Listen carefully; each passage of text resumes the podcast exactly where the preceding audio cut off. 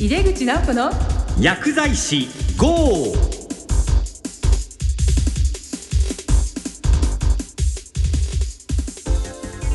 こんばんは。帝京平成大学の井出口直子です。この番組は薬剤師の方々に役立つ最先端情報をお届けし薬剤師を応援してまいります。今月のテーマは薬剤師の臨床研究です今回は日本大学薬学部教授の亀井美和子さんをゲストにお迎えしてお送りします。早速ご登場いただきます。それでは井出口直子の薬剤師 g 始めていきましょう。井出口直子の薬剤師 g この番組は手羽製薬の提供でお送りします。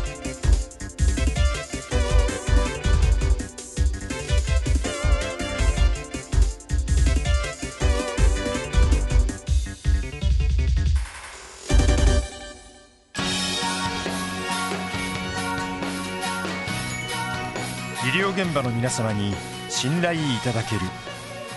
そんなジェネリック医薬品をお届けすること。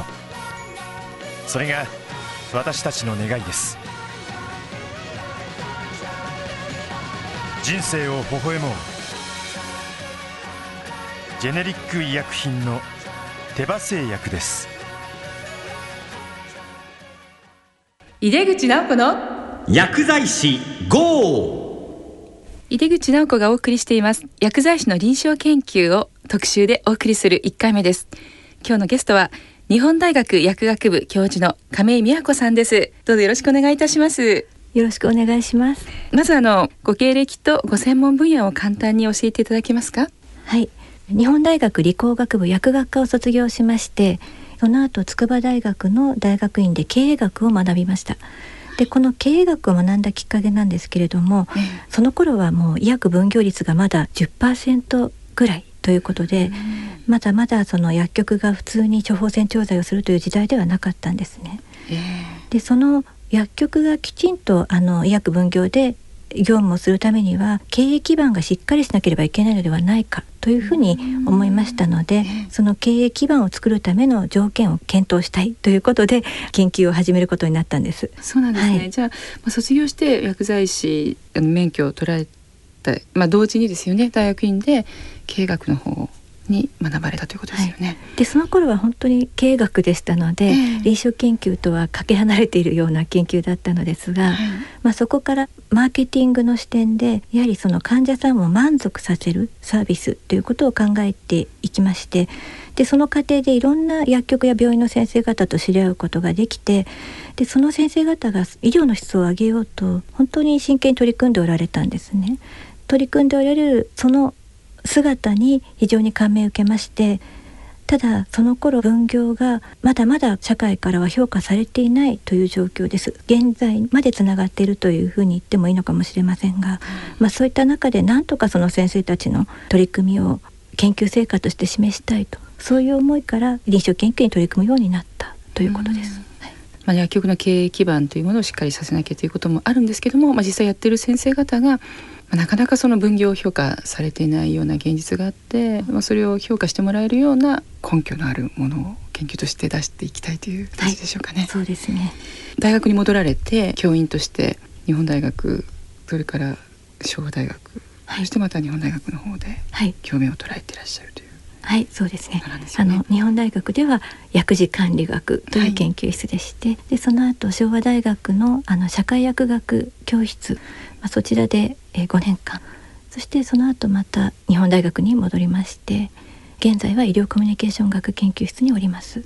あの今の特にこう力を入れてらっしゃる研究分野というのはどのようなものなんですか？はい、私の研究というのはちょっとこう幅が広いのですが全て薬剤師業務に関わることです。制度ですとかそれから経済性なども含めていろいろやっているわけですけれども、臨床研究としては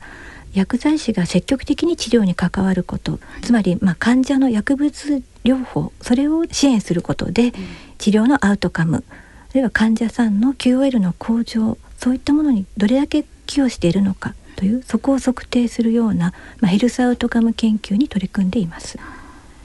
薬剤師がこう関わることで、まあ、どれだけ QOL が上がったか、まあ、治療効果が上がったかということを、まあ、研究として明らかにしていくというところですよね。はい薬物療法は、まあ、適切な処方がなされたとしてもやはり使う段階で適切に使用されなければ期待した効果は得られないわけですのでで現実に適正に使用されていないケースというのは少なくないと思うんですね。でそこを薬剤師が支援することでより適切に使っていただく処方への介入というのも含めてだと思いますけれども、まあ、患者さんの支援それから医療スタッフ、まあ、そういった支援をすることによっておそらく医療というのがもっと効率的に質を上げることができるのではないかということです。ああそうですよね典型的な例としてこう処方されてそのままそれがちゃんと使われていないケースってたくさんありますもんね。今在宅で、まあ、お尻の中に山のようにあったりとかですよね。そ、ね、まあ、そこを支援していくのが薬剤師であって、まあ、患者さんもそうですしあの処方の提案とかもサポートもするということですね。うん今あの現場の薬剤師が多くがあの研究にま取り組む方がやっぱりすごく増えてますしあの日本薬剤師会とか、まあ、日本医療薬学会、はい、まあ、そういうところに皆さんすごくこう積極的に行くようになっているんですけれども現場の薬剤師が研究に取り組みたいと思った時に、まあ、どういう視点で見たらいいのかとか。そうですね。えー、まずあの研究、まあ、進め方についてご説明したいと思うんですが、はい、あの全ての研究がこれに当てはまるというわけではないのですが、まあ、一般的にという点でご説明させていただきます。まずはあの研究は、まあ、テーマを選択するというところから始まると思います。でそのテーマの選択は研究する本人がやはり関心を持っているということがすごく重要になってきます。はい、関心を持っていなければきっと最後まで行うということが難しくなってきます。で、まあ、その関心を持つテーマについて、まあ、その後研究計画を立てるわけですけれども、まあ、そこで、まあ、実行可能なものなのかあるいは新規性があるのか、またニーズがあるのかといった、まあ、そういったことを検討してテーマを決めていきます。でテーマに関する情報収集というのも非常に重要でして同じようなことを思っている人が他にもいるかもしれないわけです。ですでに明らかになっていることそれからなっていないことっていうのがどういったことなのかということを、えー、情報収集して調べていくことで問題点や研究の目的というのがさらに明確になってきます、はい、目的が明確になったところで、まあ、研究計画を立てていくわけですけれども、はい、まずはその目的に合った研究デザインが選択されるかということも重要になってきますでこの目的に合った研究デザインが選択されなければ最終的に自分が言いたいことが言えないということになりかねませんので、まあ、分析方法それから評価方法そういったことまで考えて予測される結論とかそういったものもあらかじめこう考えてから計画を立てるということです。で必要なデータが入手できるのかどうかですとかあるいはバイアスを減らす工夫がされているのかといったことも重要です。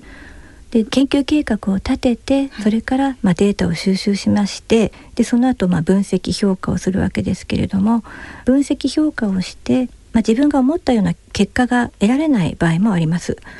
でまあ、そういった場合にはもちろん考察を十分して次の研究へのあの課題とするということも必要ですしあるいは期待された結果が得られたとしてもそれについて十分考察をしていくということが必要になってきます。そういった研究成果は学会や論文で発表するという、まあ、そういった流れになるかと思います、はい、ありがとうございます。まあ、まず自分が関心を持つテーマをまあ選ぶんですけれども、まあ、それでパッと飛びつくんじゃなくて、まあ、計画ってすごく大事だということですよね。はい、あの亀井さんは大学で学部生の卒業研究の指導はもちろんされていらっしゃるんですけども、まあ、それ以外に社会人の方が、まあ、もう一回大学で学ぶという大学院生ですね後期課程であったりそれから研究生という制度があったりして研究をしたいっていう社会人の薬剤師に指導することをたくさんされていらっしゃるんですよね。はいそうですね、えー、学生や大学院生それから研究生だけではなくて、えー、まあ、病院や薬局で研究をしたいという薬剤師の方々の研究の支援も行っています。ありがとうございます。現場の薬剤師が研究に取り組みたいと思った時に気をつけなくてはいけない点などありますか？そうですね。あのまあ、研究に取り組む方がすごく増えてきて、ええ、非常にですね質の高い研究されている方もたくさんおられるんですけれども、はい時折ですねこういうところに気をつけたらもっと良くなるんじゃないかっていうふうに思うものがあります。うん、その中の一つとしてはやはりその計画の段階できちんとあの出られていないので、まあ、とりあえずアンケートでデータを取ってみようですとかあるいは取ったデータでとりあえず検定してみようだとか、はい。まあ、ちょっと統計手法を意味もなく検定しているような例というのがあったりします。で、まあ、そういうふうにとりあえずというものでやったものっていうのは結局何をやったのかというのが論理的に説明できないといったことになる可能性があるんですね。でやはりそれを社会に公表した時に、えー、研究成果として受け入れられにくいのかとも思います。であとは結果ではそれが言えなくてもそれを超越した意見や主張を、はい、あの言ってしまうっていう場合があるんです。結果以上のことを言ってしまうと。でそういったことはやはりこの研究からは言えませんよというようなことで例えば論文にする時はそれが認められないなんていうことがありますので、そういうことにならないためにもやはり研究計画を立てる。その研究計画を立てる時に複数の方の意見を反映させることが非常にあの効果があると思いますので同じような研究をやってる人や、まあ、大学の研究者と専門家の意見を聞いたりして研究計画を立てるということが有効かと思います。でまたあの予備的な研究を何度か繰り返すと、まあ、本番のためのイメージが十分にできるのではないかと思います。ありがとうございます。はい、もう一点あるんですけれども、えーはいはい、時々まあ、薬剤師の学会等で気をつけなければならないと思うことは、はい、まあ、個人情報の取り扱いや倫理面の配慮ということです。まあ、学会等で発表するということは、まあ、あらかじめ例えば医療機関や薬局の中でこういったことにあなたの情報は使えますというような、まあ、そういった同意が得られているということがやはり前提になりますので、そういう手順が踏まれていないものについては、研究成果として、まあ、学会発表では大丈夫であっても例えば論文にできないというような、まあ、そういった問題が生じる場合もあります。まあ、そこには十分配慮する必要があるかなと思います。現場は患者さんのね個人情報を扱う場でもありますのでこれはやっぱりあらかじめ大学等にあります臨床研究の倫理委員会に諮っていくっていうふうなことがやっぱスタンダードですかね。そうですねあの今は薬学部の中でも臨床研究の審査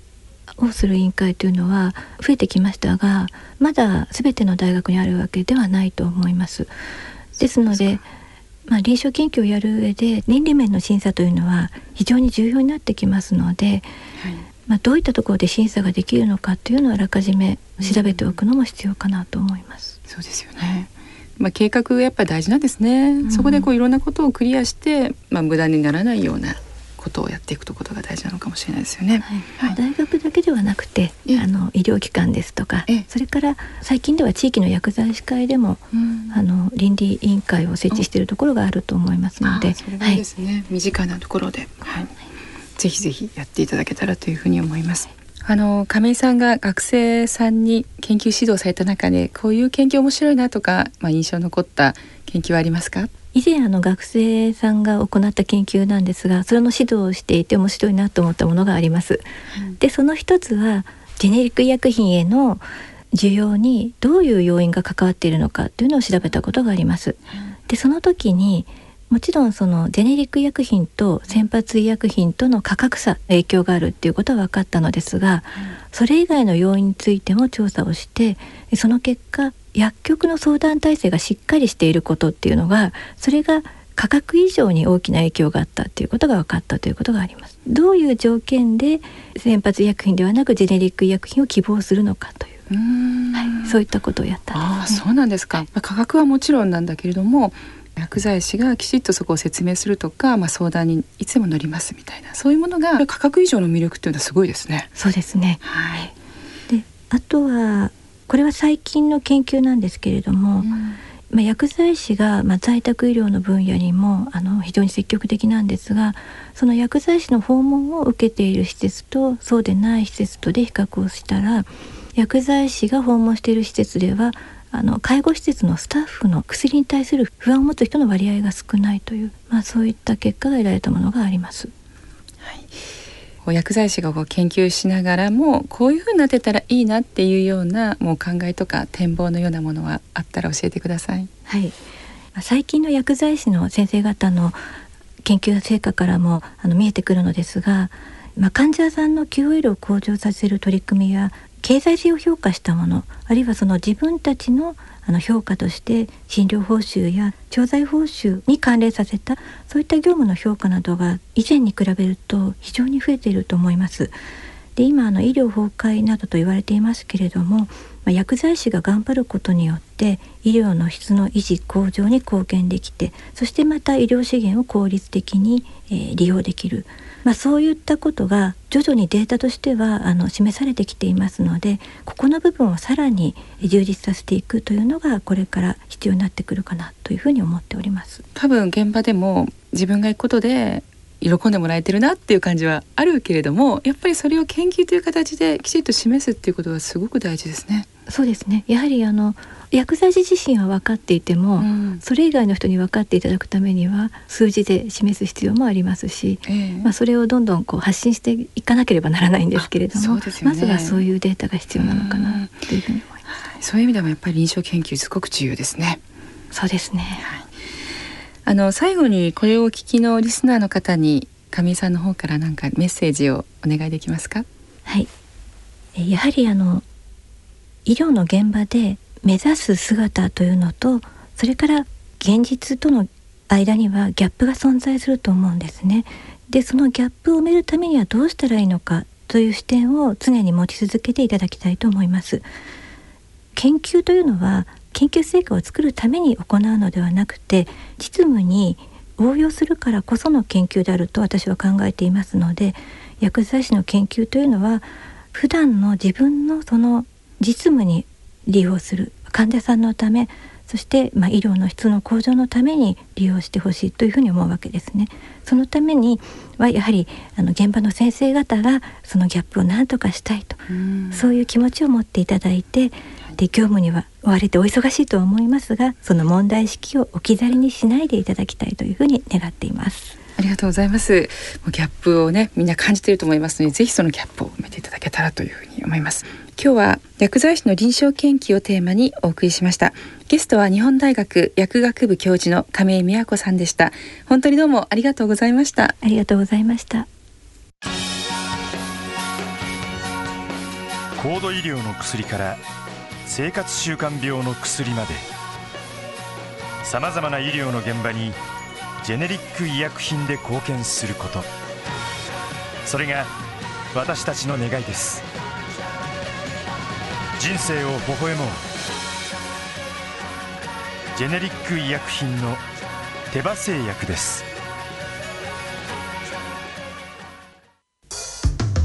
帝京平成大学の井出口直子がお送りしてきました。薬剤師の臨床研究。特集の1回目は日本大学薬学部教授の亀井美和子さんにお話を伺いました。さてこの番組は毎月第2第4水曜日夜8時40分から放送しています。番組へのご意見メッセージは番組のウェブサイトからお送りいただけます。お待ちしております。次回は10月24日の放送です。薬剤師の臨床研究特集2回目のゲストは名古屋大学大学院教育発達科学研究科教授の大谷隆さん、まあ、私の首相なんですけどもをお迎えする予定です。お楽しみに。それではまた井出口直子でした。井出口直子の薬剤師号。この番組は手羽製薬の提供でお送りしました。